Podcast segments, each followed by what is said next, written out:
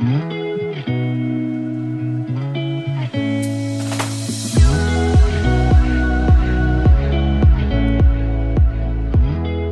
大家好，欢迎来到 Annie 的爱情急诊室，我是 Annie，你的爱情诊疗师。在这里，我们会解答大家在感情上遇到的疑难杂症，也会邀请听众朋友来节目上分享亲身经历的感情故事。喜欢我们的话，欢迎到 Apple Podcast、Spotify 给我们五星评价，大家的回馈对我们来说都很重要哦。那最近我们的 LINE 社群也开始有一些社群限定的活动，像是塔罗牌占卜啊、读书会啊，或者是未来可能会规划一些实体的活动等等，也欢迎大家加入。最近呢，因为其实我们的频道是在二零二一四月中、四月底左右成立的，所以其实啊。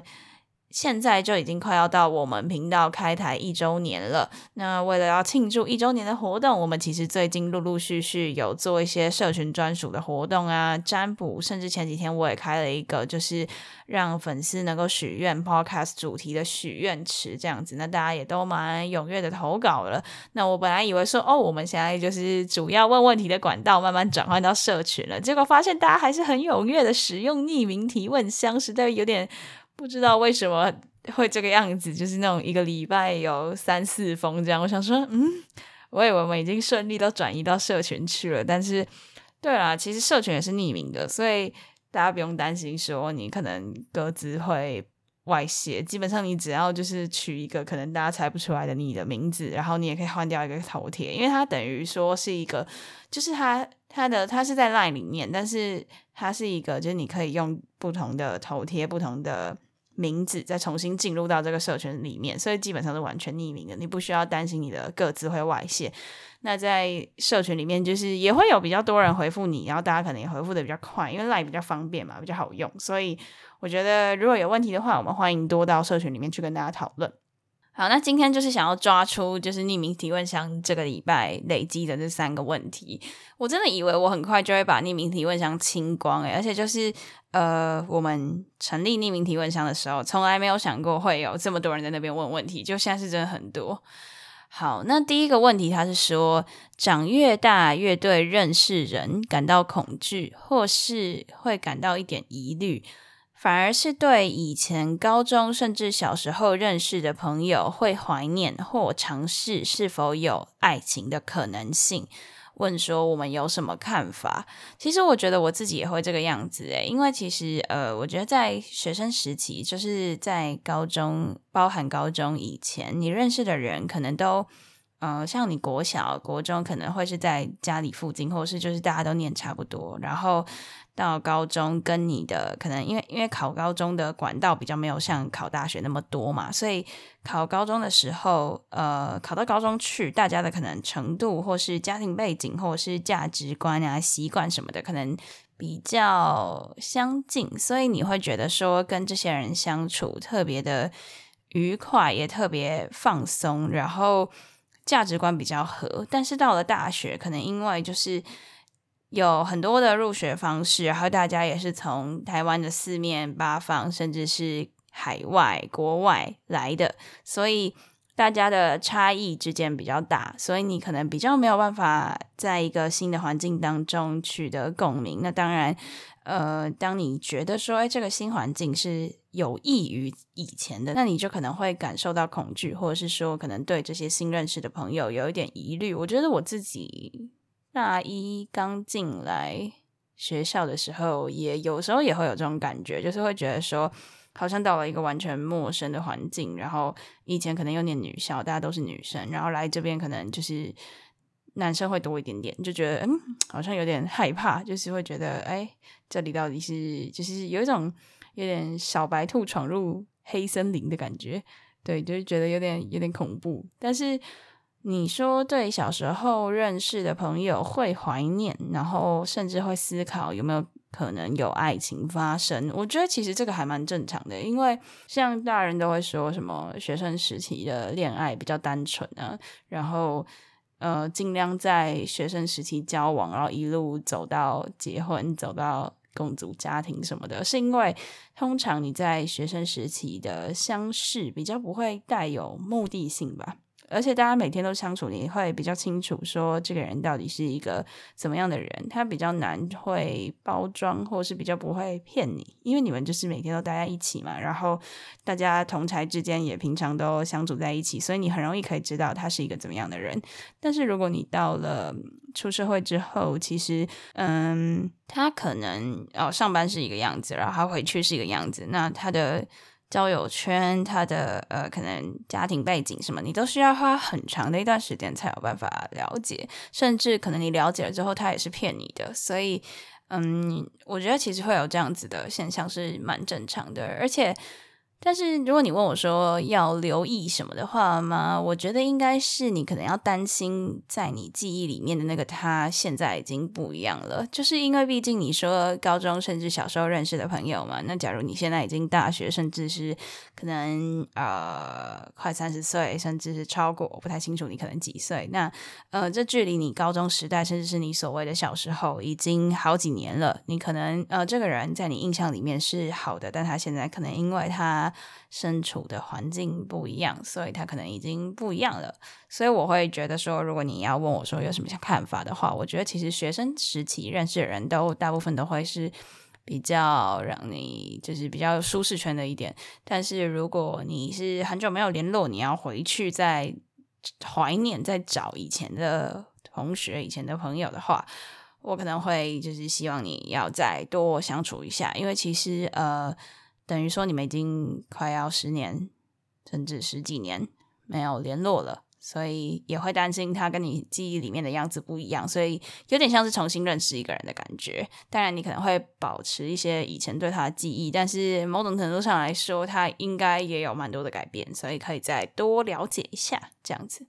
好，那我们就来看到第二个问题哦，有点长诶。念一下，他说：“嗨，Annie，最近因为感情的事情很苦恼。我跟他是国中同学，认识了十年左右，但是到了高中毕业才跟他比较熟。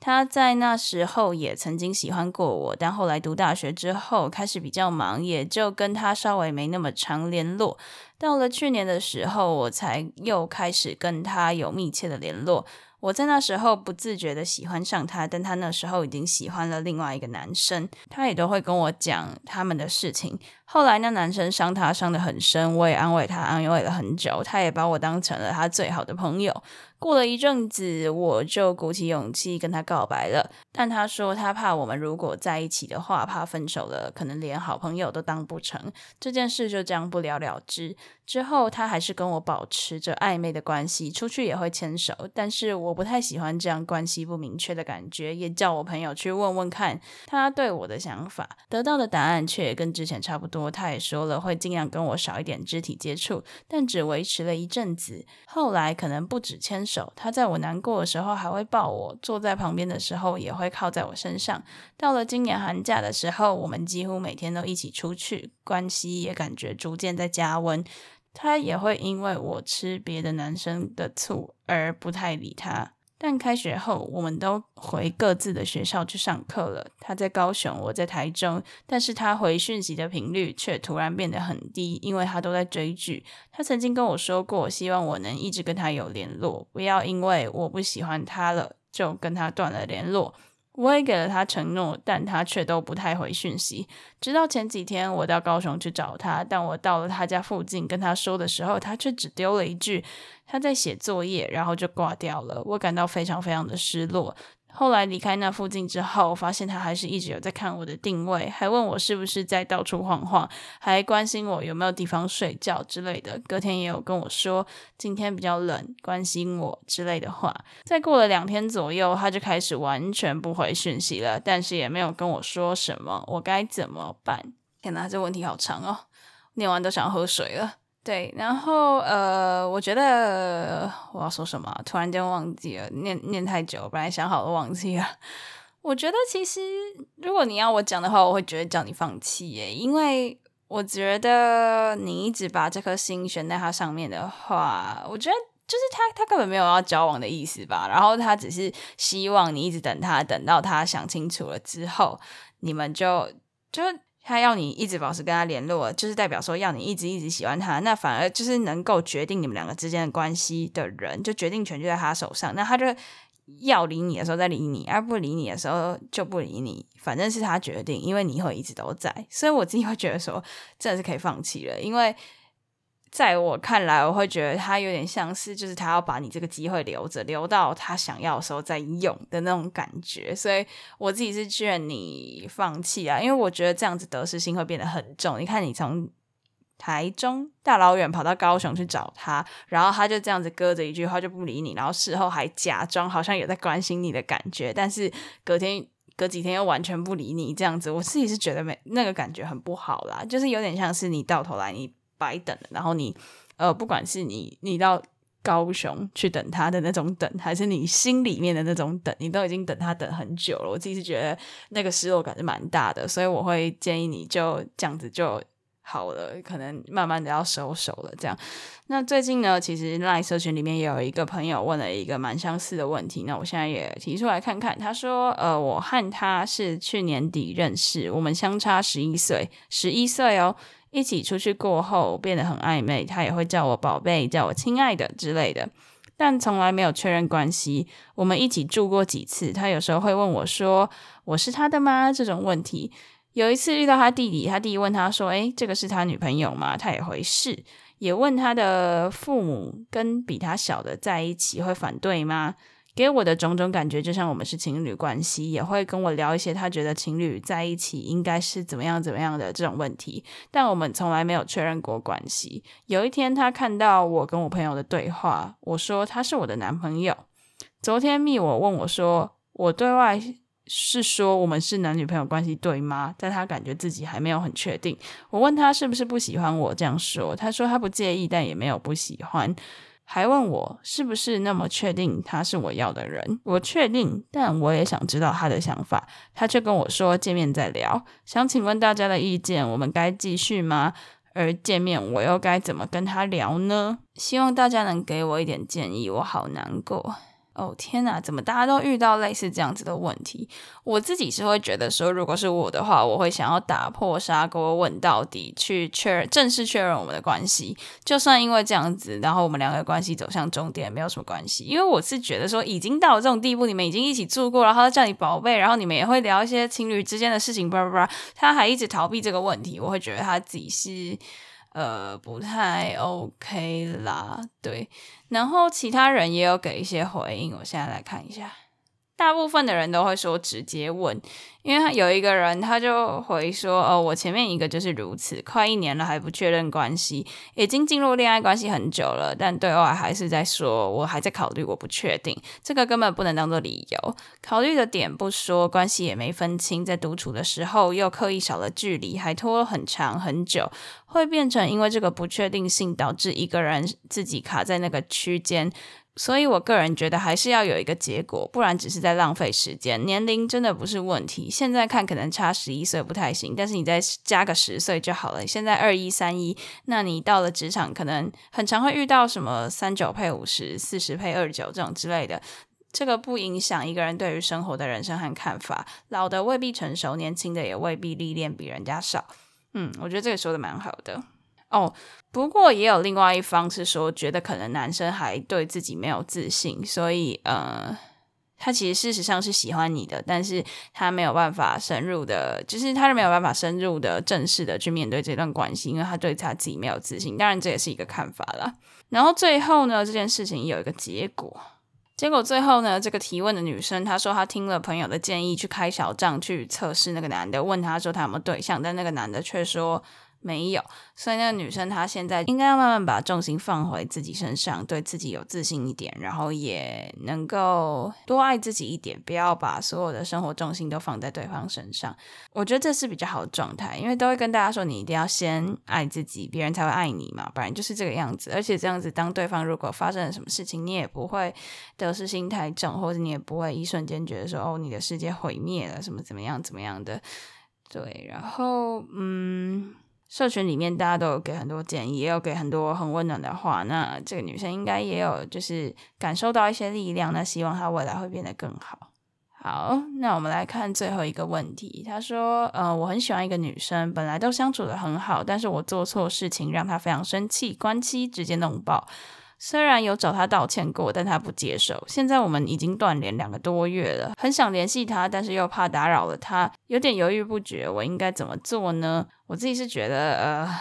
两个月是断蛮久的啦。有些人两个月都可以认识一个人交往了，然后你两个月都没联络。我自己是觉得断了太久，他就忘记你，然后再更久，他就去找别人了吧。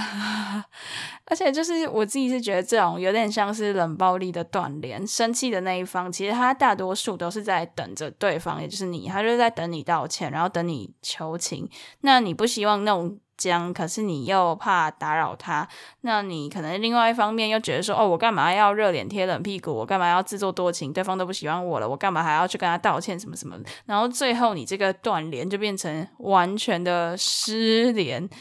那我觉得这种，嗯。冷暴力有点像冷暴力的这种断联，会造成几个问题，还蛮严重。第一个就是你们之间误解只会越来越严重而已，因为你们之间完全没有讯息交流，然后你们也没有就是你们没有去互相交流彼此的想法，不只是没有针对你们吵架这件事情去交流而产生误解，你们对生活对什么也都再也没有交流，然后可能。发生了什么大事，然后或者是说可能最近心态上有什么转变，两个人都不知道。那你们就算恢复联络了，那你们可能也有一个很大的 gap 要去弥补。所以我是觉得说，就是这个这个断联断这么久，实在不是很好。然后再来就是，你可能已经错过你最佳的挽回的时机，就让我想到说，有些人不是会说，就是男生跟女生在分手过后的感情上会有点差异嘛？比如说女生可能。刚分手的时候在痛苦，然后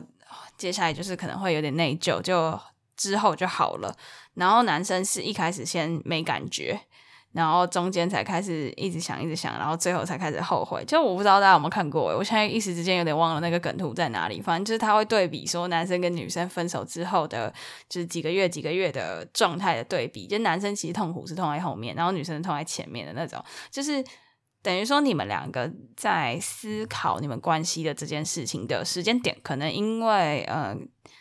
呃，男生跟女生可能心思上的差异有一点点不太一样，那你们就已经错过了那个彼此在想的那个时间。就是女女生可能一开始很痛苦、很内疚，还在期待你回来跟她谈，然后。那个时间点因为没有谈成，所以导致现在他已经对这段关系这段关系已经没感觉了。然后，但是这个时候你在后悔期，那你想要跟他谈，但是已经没有用了。对，然后最后一个也是刚刚有讲到的，我是觉得说这样子你有点像是你自己会白白痛苦一场，然后你最后什么都没有，然后你花了这么多时间在他身上，然后你。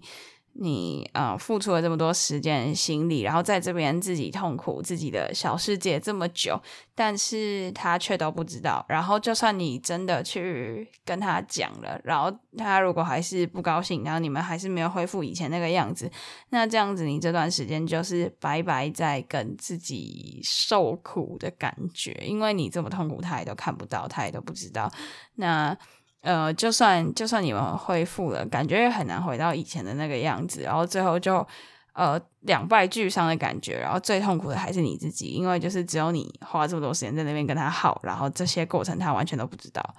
嗯，所以我会觉得说跟我呃第。第二个问题吧，讲的差不多。既然你们已经像是只有比较像是只有一个人在努力，然后另外一个人就是好像对这段关系还不太清楚，然后甚至人直接不见，那我自己是会觉得说，你可能会要考量一下你放心思在这个人身上的比例，不要搞得得失心太重，或者是搞得自己很难过，但其实对方都完全不知道，就最后就只有你自己在这边难过，这样其实也不是很好，因为最后得失心会很重。好了，那以上就是这个礼拜在匿名提问箱收到的问题。那最后想要跟大家讲一下，就是可能多用社群问问题吧，因为匿名提问箱有个缺点，就是是优点也是缺点啦，就是它不用注册账号，你就可以在那上面留言。可是也就是因为不用注册账号，所以如果我有回你或者是怎样，你是你是不会收到通知的，因为。你没有注册账号啊，他不知道通知谁，就这是完全匿名的环境，所以这样子就等于说你要一直上来刷，看我有没有回你。那我这边呢，他也不太会常常一直通知我，而且有时候通知可能会不见，甚至有的时候之前就有个人的留言不见，所以我会觉得说，如果大家有问题的话，可以尽量到 LINE 的匿名社群，那里也有比较多人可以讨论，也可以给你比较多不一样的建议，而且那个环境其实也是完全匿名的，大家不需要担心。然后加入社群还可以有很多我们的 bonus 活动，不好吗？对啊，所以就是鼓励大家多到社群里面问问题，这样子。好了，那今天的分享就到此结束啦。喜欢的话，别忘了追踪我们的 IG Annie，你的爱情诊疗师，也可以点主页的链接，更了解我们哦。最后啊，如果你还在为情所苦，或是想要找人聊感情的问题，快加入我们的 LINE 匿名社群，写下你的问题。那社群最近也会陆续举办社群专属的活动，那就一起加入我们吧。那这些链接我都会放在下方的资讯栏，还有我们 IG 的主页。喜欢我们的话，也欢迎到 Apple Podcast、Spotify 去给我们五星评价。那也可以小额资助我们，继续创作，继续提供更好的服务给大家。感谢大家的支持，我们下期见，拜拜。